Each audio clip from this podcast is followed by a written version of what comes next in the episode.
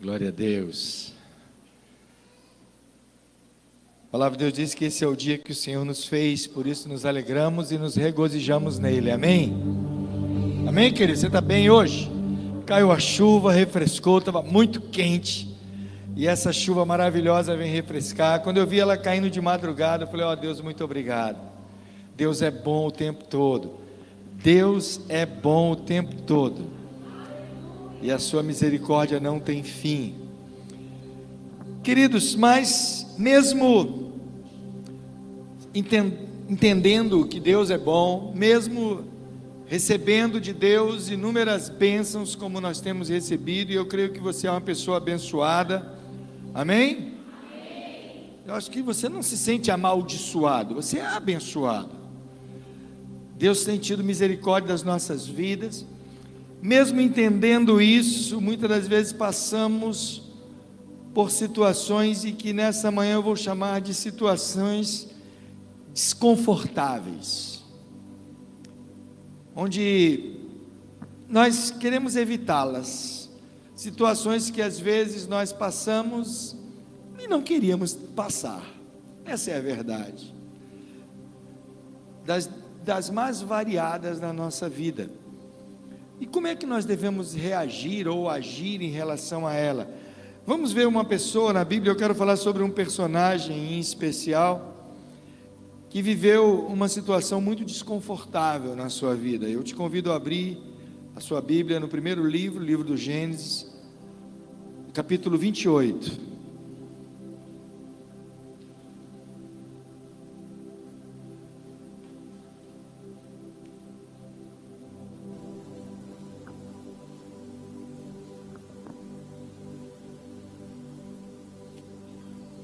Gênesis capítulo 28.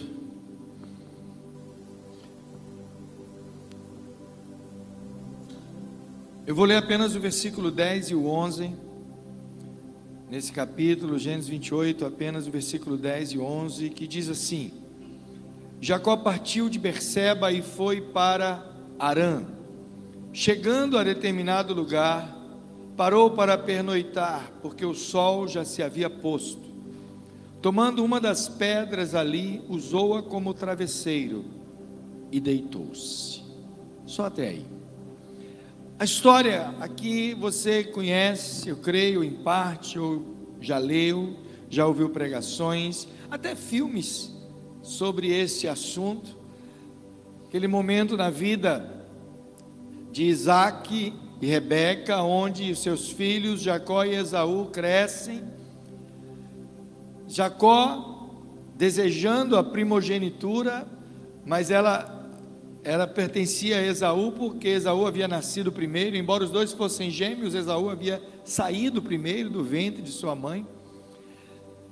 E no momento que Esaú volta com fome, lembra da, da história? E é, Jacó então oferece a ele um prato de lentilhas em troca do direito à primogenitura. E Esaú vai e vende, ou seja, troca, seu direito à primogenitura. E agora, no final da vida de Isaac, seu pai, Isaac pede para que Esaú prepare uma caça para ele, para que ele o abençoe como primogênito. Enquanto Esaú vai buscar a caça, Jacó se disfarça de Esaú, toma o lugar do seu irmão, enganando seu pai, recebe a bênção da primogenitura. E queridos, uma coisa que a gente tem falado por anos aqui na igreja sobre a importância da bênção, que ela é algo tremendo, algo poderoso, por isso que abençoar as crianças aqui antes delas irem para as células é algo maravilhoso. Você abençoar seus filhos em casa é algo maravilhoso. Você tem que nutrir isso, abençoar os filhos, aqueles que já são vovós, né? Eu já tenho esse privilégio, eu e a bispa de sermos vovôs também. Abençoar os nossos netos. É por isso que às vezes a gente não entende e fica lembrando aquela cultura antiga dos avós, né? Minha avó era assim, quando eu chegava lá, se eu desse para ela boa noite, ou bom dia, ou boa tarde, ela dizia, Deus te abençoe. Que na verdade ela estava cobrando eu pedir a bênção. Era muito comum no passado os pais ensinarem os filhos, olha, peça a bênção, vovô, peça a bênção, papai, mamãe. Hoje as crianças dizem oi, e aí, né? não tem mais aquela educação como tinha antigamente. Mas a bênção era tão importante que quando agora Esaú volta pedindo a bênção a seu pai, seu pai diz: Olha, já, é, Jacó me enganou, eu abençoei ele. E Esaú disse: Me abençoe também. Ele disse: Eu não posso. Eu já dei a bênção a ele. Eu não posso dar a mesma bênção a você. E Jacó então, Esaú então promete matar Jacó, de estava irado, porque Jacó, além de conseguir o direito de primogenitura, agora roubou-lhe a bênção.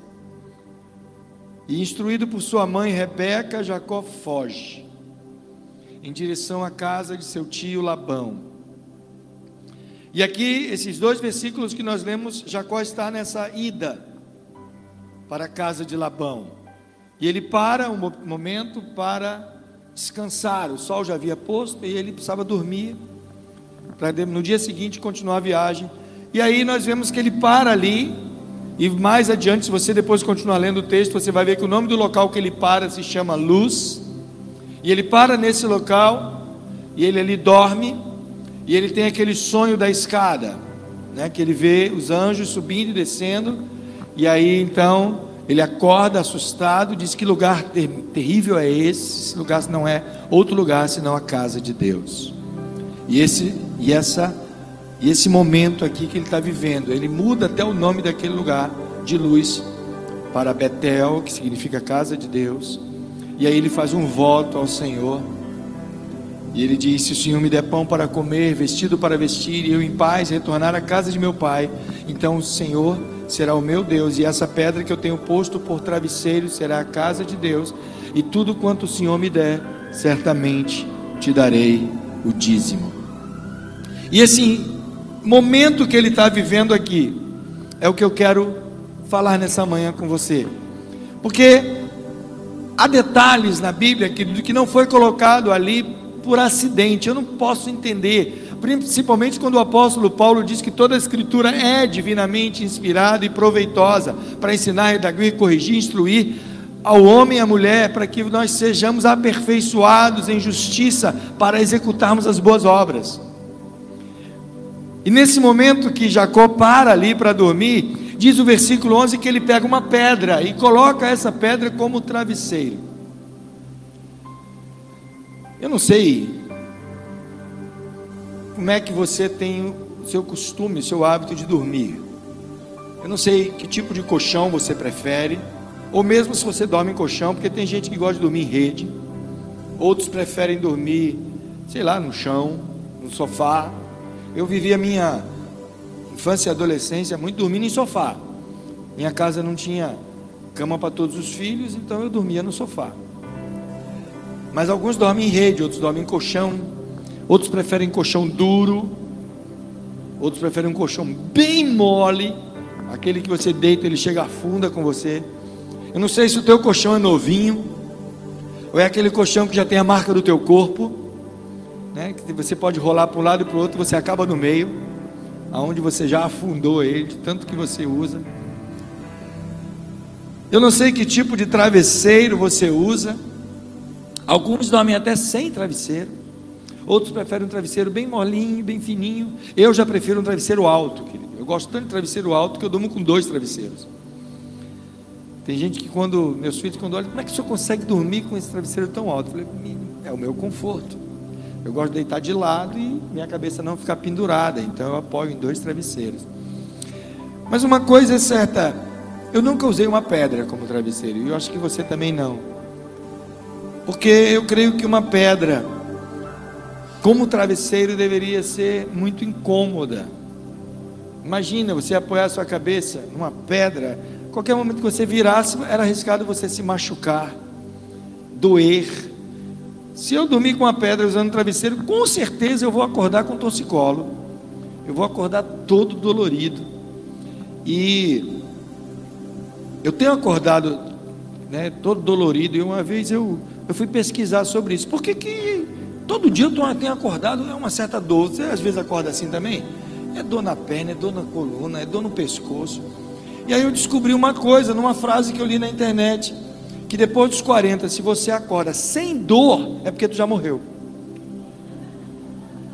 É, então, é, então não tem ponto de correr, né?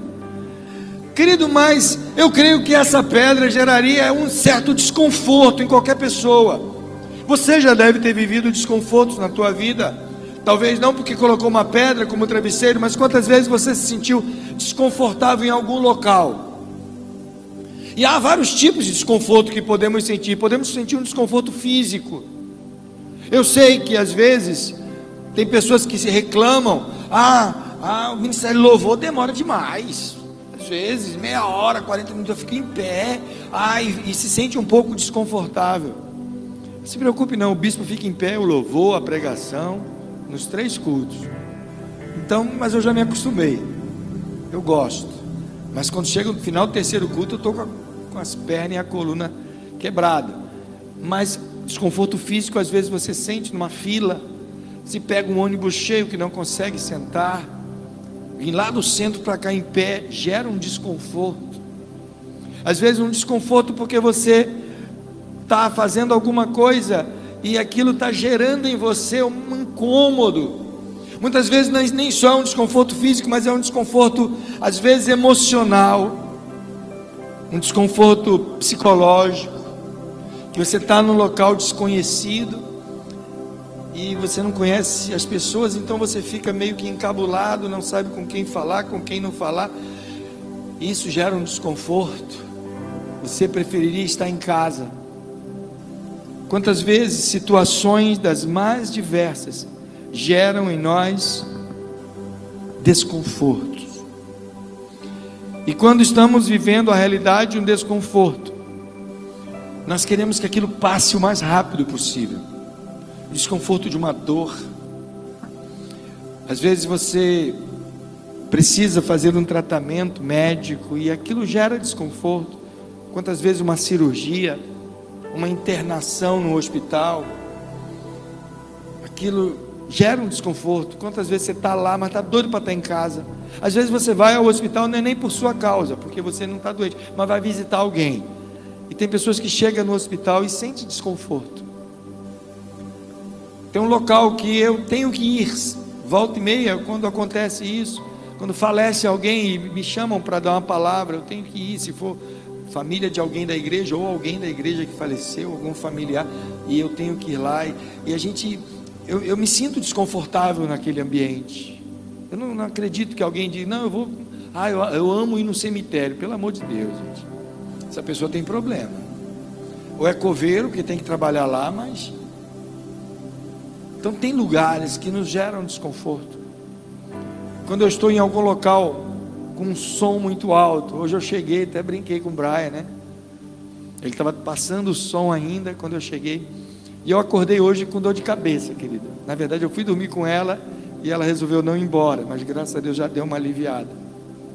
Imagina você chegar com enxaqueca no local e aquele som alto. E eu, quando eu entrei, Antes, aliás, antes de eu entrar, até quando eu saí de casa, eu falei para a bispa, eu falei, hoje Deus está me dando na prática o que eu vou pregar. Desconforto. E muitas são as situações, muitas são as coisas que geram em nós desconforto. Às vezes uma fome, você fica incomodado. Tem, tem pessoas que passam de boa fazendo jejum, mas tem outros que acham que vão morrer. Né? pastor passa meia horinha da hora do almoço, já fica estressado, nervoso, com raiva, reclamando. Isso é um desconforto. E nesse texto nós vemos Jacó passando por um desconforto de uma pedra, mas haviam outras situações na vida dele que geraram nele com certeza desconforto e que com certeza podemos aplicar também nas nossas vidas. E eu quero destacá-las nessa manhã para você, para juntos aprendermos e verificarmos como podemos também buscar a solução para essas situações. E o primeiro desconforto que eu destaco na vida de Jacó é o desconforto de estar sem família. O texto diz que se você ler anteriormente, você vai ver que Jacó foi um filho muito, muito cuidado por sua mãe, muito amado. Ele vivia muito, enquanto Esaú era dado a caça, Jacó era muito mais pacato, era dado as tarefas de casa. Ele vivia dentro do contexto da sua família. E agora ele vive uma situação totalmente adversa, uma situação hostil, uma situação improvável e imprevisível na vida dele. Tudo que ele ia viver a partir daquele momento que ele sai de casa fugido era novo para ele. E muitas vezes a novidade gera em nós um desconforto. Sempre que nós vamos passar pela experiência, experimentar algo novo, nós ficamos meio temerosos. O primeiro dia de emprego, eita, você lembra? Como você estava meio nervoso, meio apreensivo, sem saber direito como fazer aquelas tarefas. Primeiro dia na escola, na faculdade. Primeiro dia de casado, eita. A mulher sonhando com é, é o conto de fada, né? É o casamento dela vai ser o conto de fada. Acorda cedo, prepara o café do marido. Primeiro dia de casamento é uma benção. Ela querendo o conto de fada e ele querendo a princesa. É uma benção. Depois se acostumam, né? E vê que o conto de fada tem que ter muito pé no chão. E a princesa é a princesa, né? E eles se adaptam um ao outro. Mas o primeiro dia é sempre o primeiro dia. Primeiro dia que você, se ainda não fez, um dia pode fazer, né? Um dia, primeiro dia de subir aqui, pegar esse microfone, tem gente que fica nervosa. Ai meu Deus. Primeiro dia como líder de célula, alguns estão experimentando isso. Esse início de mês, fez o treinamento de auxiliar, foi consagrado líder. E agora é com você, e você reúne a tua célula pela primeira vez para dar o estudo, para dar uma palavra. Aí quando você vê aqueles olhinhos tudo olhando para você, chega a dar um medo. O desconforto da primeira vez não é fácil, querido. Primeira vez que você saiu de casa, primeira vez que viajou, primeira vez que esteve longe. Muitas pessoas se sentem assim, muitas vezes sem o amparo da família, longe de casa. Alguns se sentem assim de forma geográfica, porque foram morar em outro local. Outros se sentem assim pela insensibilidade, porque houve alguma briga, alguma crise familiar que gerou esse desconforto. E agora, quando a família se reúne, há um clima chato, que ainda, ainda não foi ministrado a cura do perdão. Então, esse desconforto está presente na mente e no coração. Eu não sei se você está vivendo esse tipo de desconforto familiar, mas eu quero dizer para você que Deus é contigo, Ele vai te abençoar e te ajudar a resolver isso. Se a solução não vem, que seja você o agente da solução. Comece por você, faça algo. Comece orando, pelo menos.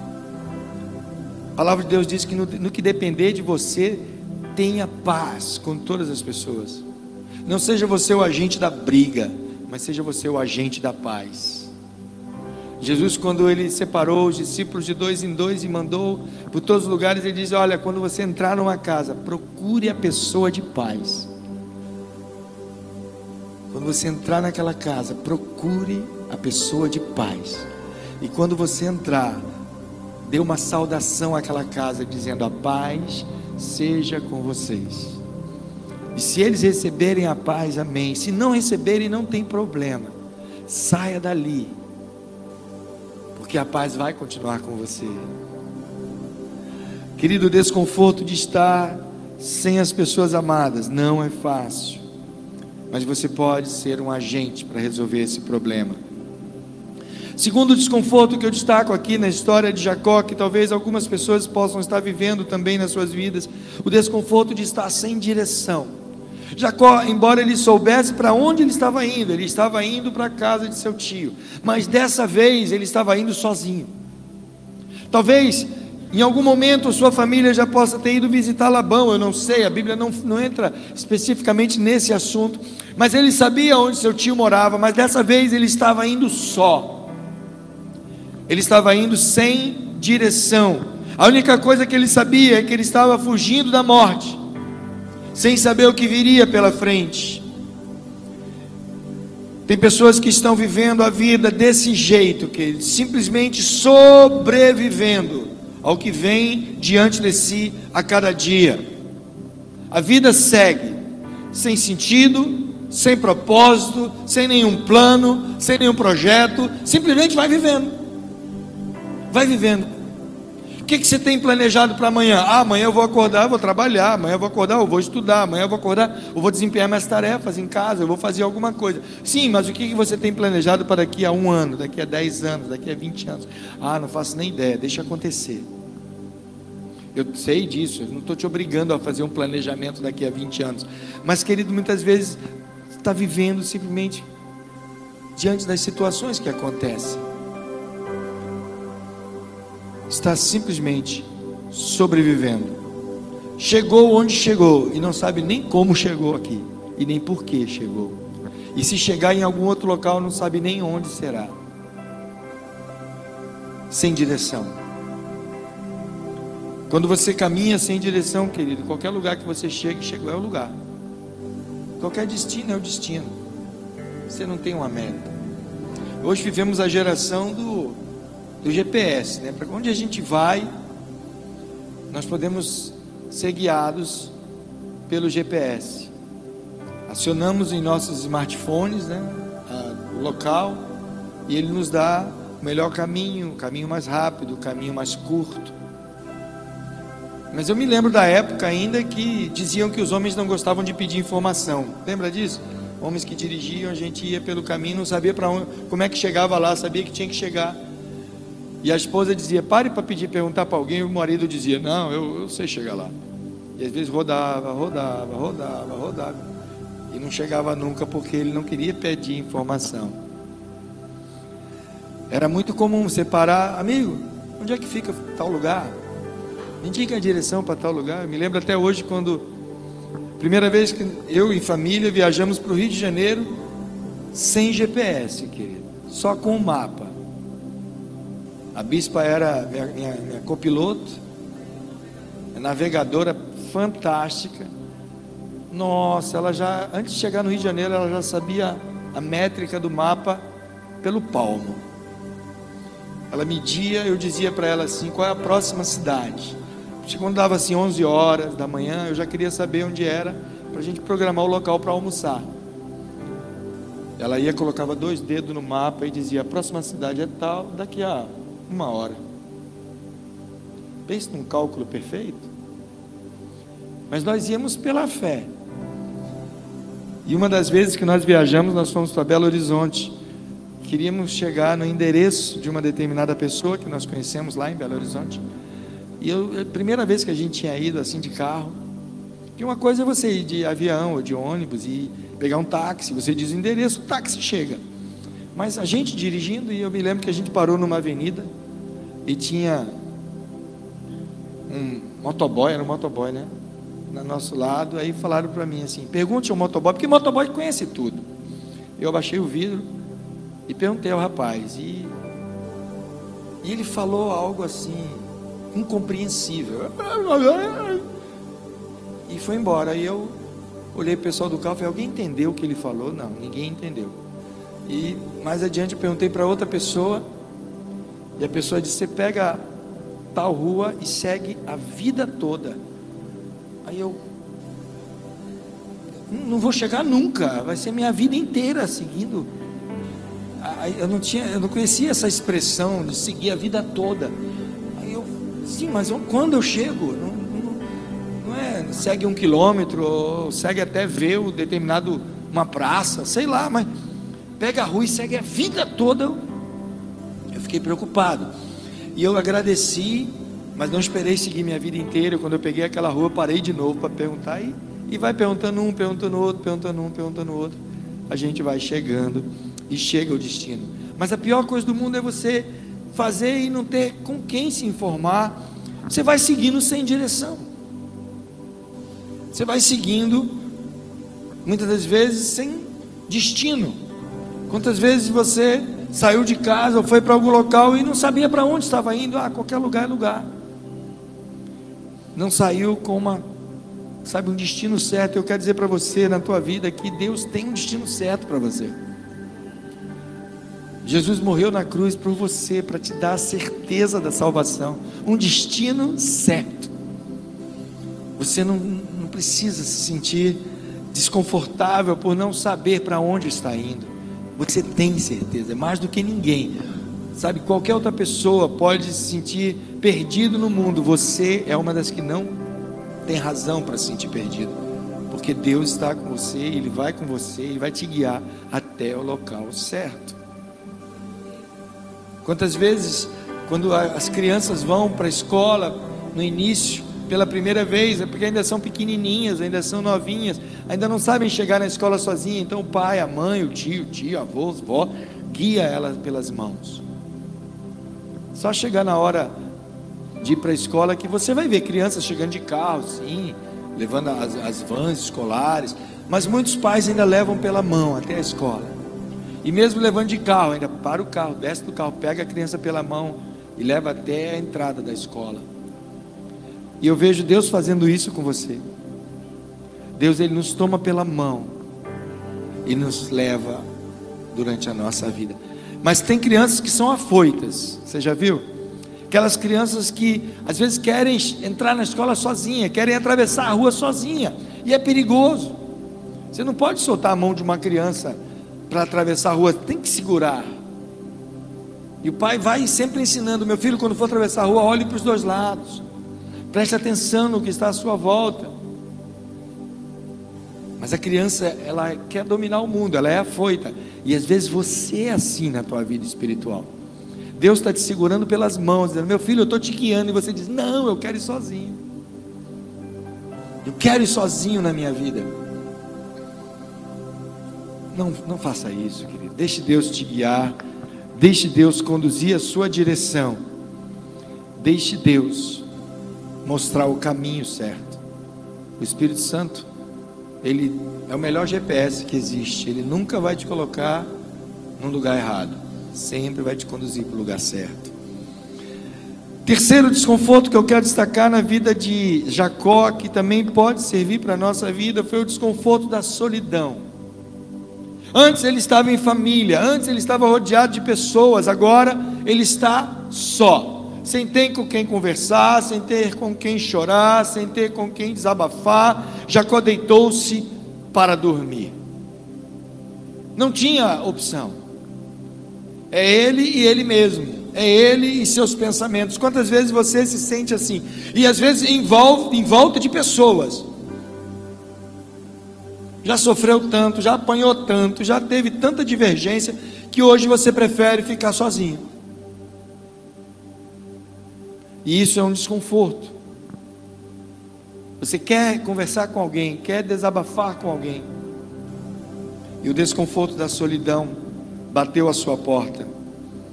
Este tem sido o incômodo de milhares de pessoas neste exato momento.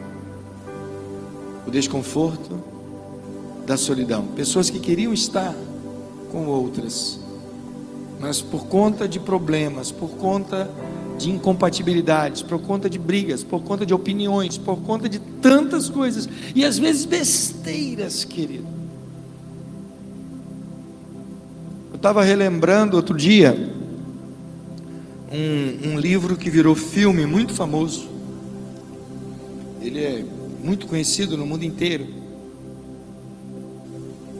Já foram feitos muitos filmes sobre ele, muitos desenhos animados sobre ele. Quem nunca ouviu falar das aventuras de Gulliver? Gulliver sai viajando pelo mundo, eu vou tentar lembrar de algumas coisas. Faz tempo que eu não li. Faz tempo que eu li, perdão.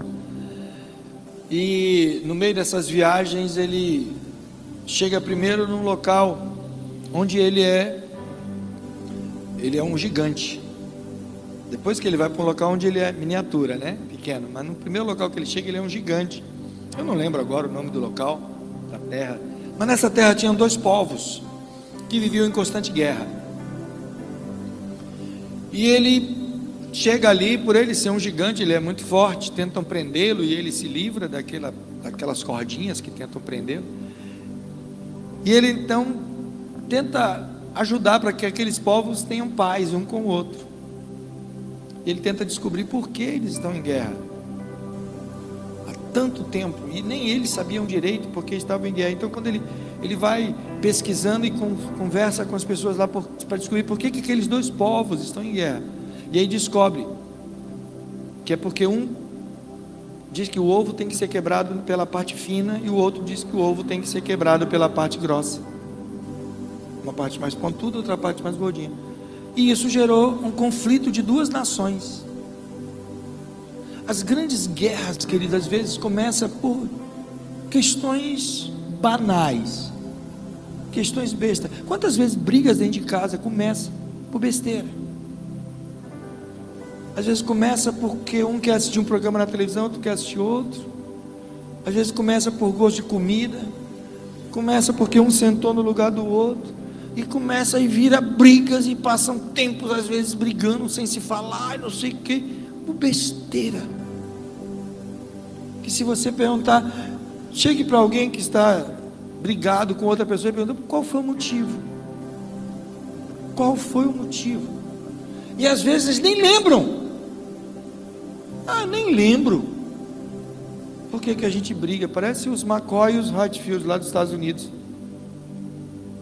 Que brigam até hoje, séculos. E não sabe nem por que estão brigando. Quantas vezes na tua vida está assim, querido? Tá, foi para a célula, alguém falou alguma coisa lá na célula que você não gostou a célula passou a ser o um inferno, a igreja é o um inferno, o bispo é, um, é, o diabo, e todo mundo é ruim, e eu não sei o que, a igreja é demônio, e meu Deus do céu, quando vai saber, é porque o irmão na célula lá falou uma coisa assim, de, de bobeira. Disse que você naquele dia estava feio. Aí você, ah, eu vou morrer porque o irmão disse que eu sou feio. Pelo amor de Deus, gente. E às vezes esse tipo de coisa acontece na nossa vida. E aí você se isola, não, eu vou viver sozinho, briguei com todo mundo, vou viver sozinho, porque não, não dá mais. Ninguém me entende, ninguém me compreende, ninguém me ama, ninguém me aceita. Deixe de onda, meu irmão. Deixe de onda. Pare com isso. Cheio de mimimi, crente cheio de mimimi. Ah, um irmãozinho ali disse que eu sou feio. O problema é dele. Oxi. Outro, não, tu me chamou de gordo. Oxi. Gordo é melhor do que feio. Né? Porque gordo pode emagrecer. Feio tá complicado, né? Ficar bonito, aí tem que. Não existe pessoa feia, gente. Pelo amor de Deus. A beleza está nos olhos de quem vê. Aí tem gente que não, sei o quê. Você já percebeu que as pessoas às vezes criticam o outro e às vezes é porque não, não, não, não sabe elogiar. Às vezes porque aprendeu daquele jeito, ele não sabe, eles dá aquilo que ele tem, esse é o grande problema. Ele nunca foi elogiado, então ele não aprendeu a elogiar. Ele nunca aprendeu a conviver com outra pessoa. Nós precisamos aprender a viver em comunhão uns com os outros. Por isso que aqui na igreja a gente sempre fala isso, comunhão, como é importante a comunhão. Viver em comunhão é aceitar o outro, por ser diferente de você. Porque, querido, se todo mundo fosse igual, que mundo chato seria esse? Imaginou todo mundo igualzinho, perfeitinho, que coisa chata. Aquela pessoa que gosta só de uma coisa. Que pessoa chata. Se pegar uma coisa diferente, não gosta. Tem gente que, se eu for perguntar aqui, quem gosta, por exemplo, qual a cor da sua preferência, né? Então, se eu perguntasse, por exemplo, Jean, qual a sua cor preferida? Amarelo. Mas você está de preto. Está vendo? Quase não tem roupa amarela.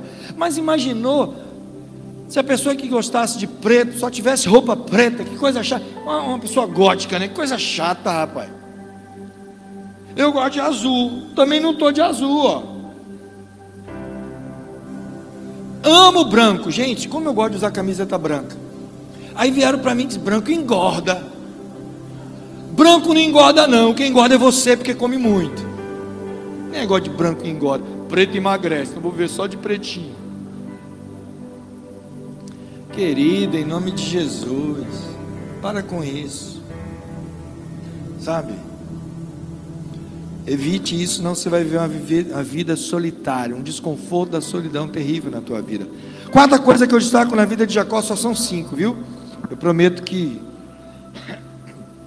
não vai ser um sermão para a vida toda. A quarta coisa é a situação que ele estava vivendo, ele sente o desconforto da culpa. Que se tem uma coisa terrível que nos gera desconforto, é a tal da culpa. Jacó sabia que tinha feito algo errado, ele tinha enganado seu pai, ele tinha enganado seu irmão. E aquilo gerou dentro de si uma culpa, e essa culpa consome.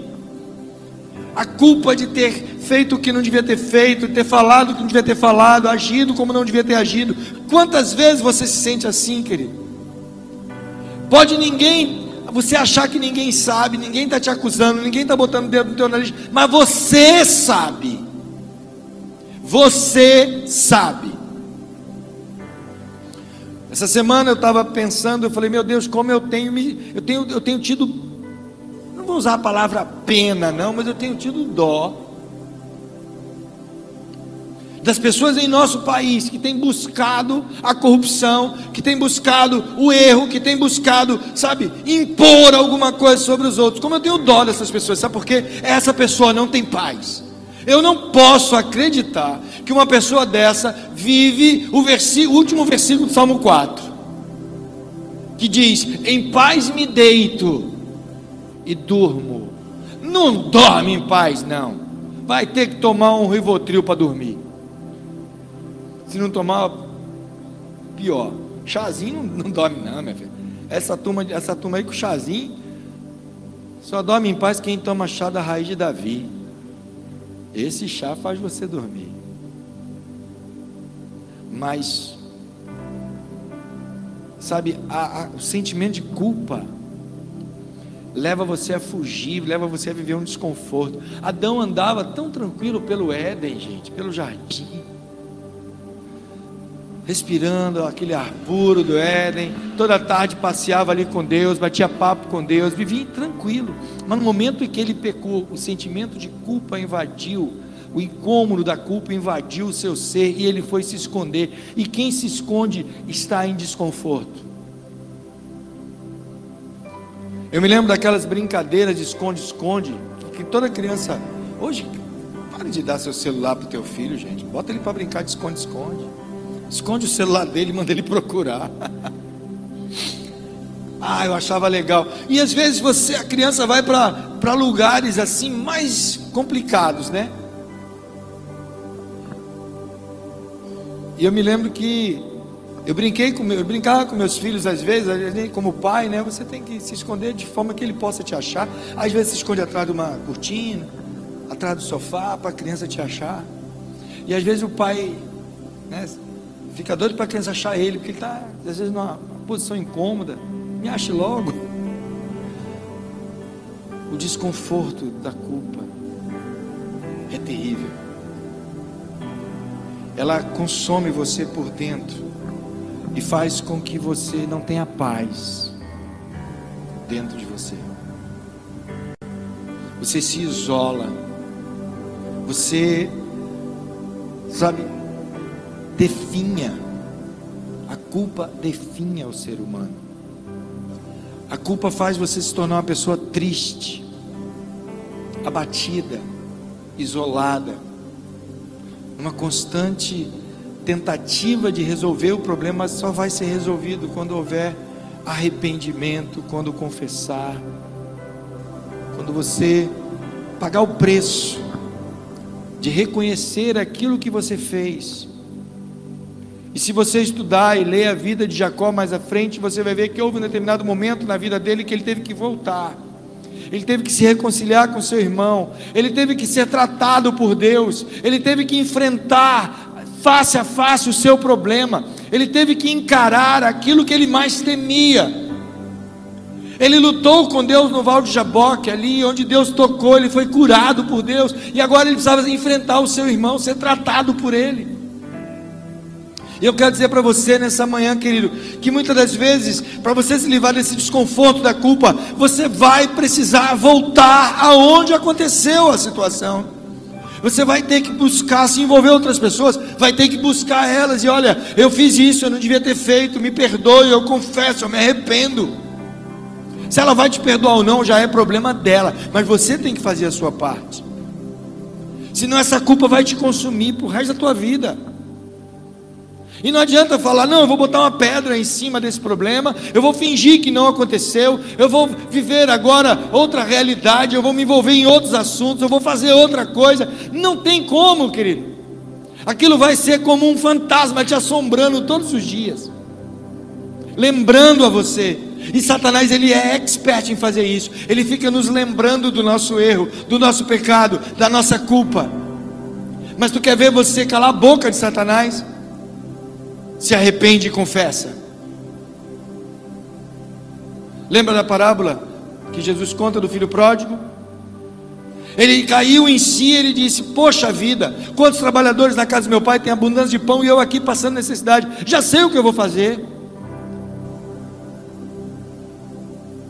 Ele disse: Eu vou procurar meu pai, e vou dizer: Pai, eu pequei, eu pequei contra os céus e perante ti, não sou digno de ser chamado teu filho.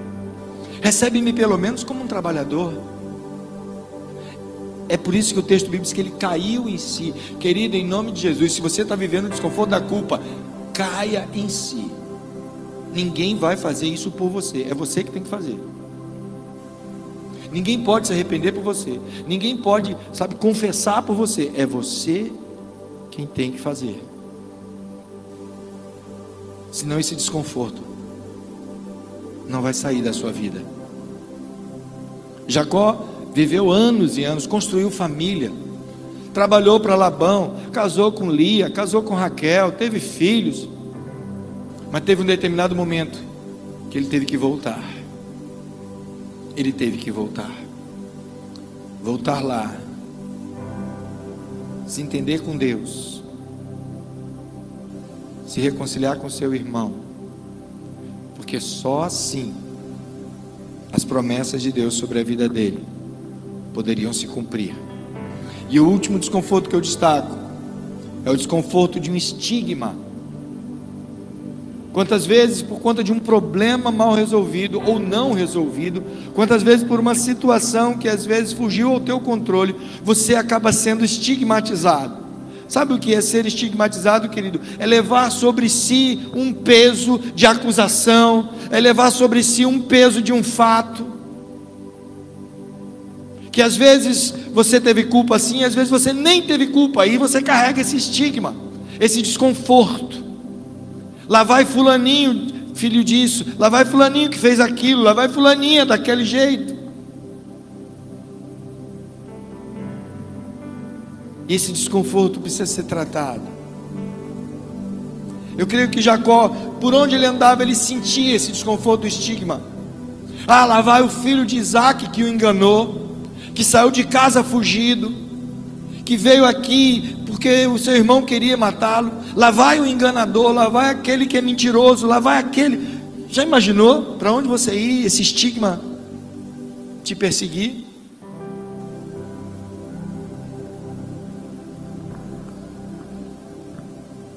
Eu não sei que tipo de problema você pode ter vivido ou está vivendo que tem estigmatizado a tua vida. Às vezes um problema dentro de casa porque você foi uma pessoa que tem um caráter muito forte, uma personalidade forte, e aí se, acabou se tornando um rebelde. Ter personalidade forte, caráter forte é uma benção. Ser rebelde é um problema. Você pode expor o seu desejo, a sua vontade, sem impor. É diferente expor do que impor ou querer impor. E aí, como um filho desse jeito, você se tornou ovelha negra de casa. Nem sei se se usa muito essa expressão por aqui, ainda hoje. Mas aquele filho rebelde, aquele filho brigão, Ah, querido, e esse estigma é um problema. Você tirou nota baixa e começa a carregar o estigma de ser burro. Uma vez o pai, a mãe virou para você e disse: Você não vai dar para nada. Você é burro, só tira nota baixa. E o filho carrega esse estigma de se achar burro, incapaz de aprender, incompetente. E você foi estigmatizado assim. Tua mãe teve três, quatro, cinco filhos e você se sente o desprezado. Todo filho se sente desprezado. É interessante isso. Pode ter dez filhos, todos eles vão se sentir desprezados. O mais velho se sente desprezado porque vieram os outros. O mais novo se sente desprezado porque não é o mais velho. E o do meio se sente desprezado porque é o do meio. É o ferrado. O filho único não teve como se sentir desprezado, mas ele é, leva estigma de ser o filhinho da mamãe. Filhinho único. É o mimadinho. É, é ou não é? É desse jeito. Quando lá em casa, quando você tem um filho, é fácil amar, só tem ele. Quando tem dois, já tem que amar do mesmo jeito. E aí você, o mais velho, você diz, você é o mais velho, é o primogênito. E o caçula, você diz, você é meu caçulinha. Aí quando vem três, aí ferrou. O caçulinha deixa de ser o caçulinha. E eu falei, Deus me dê sabedoria, agora eu tenho três. A terceira foi Rebeca. Então eu dizia para ela: Você é minha princesa. É tão fácil, né? Com a menina, principalmente quando só tem uma. Não vai ter briga para ser a rainha, porque as duas são. Se tiver duas mulheres, vai ser duas princesas, é complicado. Então uma princesa só tá bom. Aí o mais velho eu dizia: Você é o primogênito. E para a menina eu dizia: Você é minha princesa. E o outro? Aí eu aprendi. Aí meu filho do meio, quando ficava meio em crise, eu dizia: Rapaz, entenda uma coisa. Teu irmão veio, mais velho veio primeiro. Ele é o pão de baixo do sanduíche. Tua irmã é a caçula, é o pão de cima.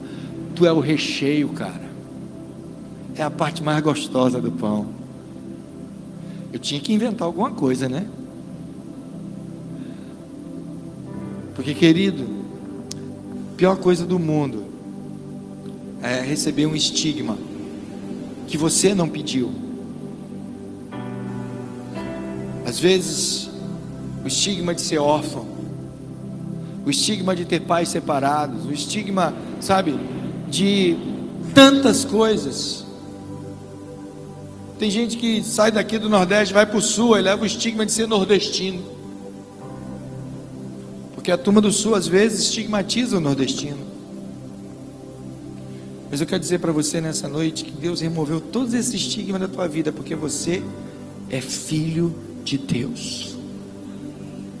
Ah, mas eu sou órfão. Não, Deus te adotou, querido. Deus te adotou. Ah, mas eu eu, eu sou estigmatizado como filho. Pelo amor de Deus, olha quantos irmãos tu tem. Deus adotou você como filho. Você tem milhares de irmãos. Não dá nem para saber quem é o caçula, quem não é. Só sabemos quem é o primogênito, que é Jesus. Ele removeu todo o estigma da tua vida. Ah, eu, eu tenho o estigma de ser, ter sido o filho mais feio. Você casou, meu querido. Se não casou, vai casar. Alguém te achou lindo ou linda. Então, em nome de Jesus, nessa manhã o Senhor quer dizer para você que você é curado. Você é curado. Se você olhar para o Novo Testamento, você vai ver como Jesus encontrava pessoas amarguradas, estigmatizadas, com uma vida pesada, indesejável, mas tiveram suas vidas restituídas a uma condição de prazer e alegria. Jesus encontrou a mulher que sofria com uma hemorragia durante 12 anos e curou ela. Jesus tirou aquele desconforto daquela mulher, ele aliviou a mulher que vivia encurvada por 18 anos.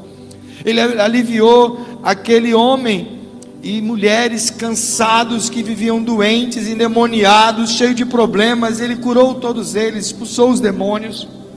Esse mesmo Jesus continua vivo e desejando aliviar você de todo, todo, todo o teu desconforto. Não importa qual seja. Entenda isso. Viva isso. Receba isso. E eu quero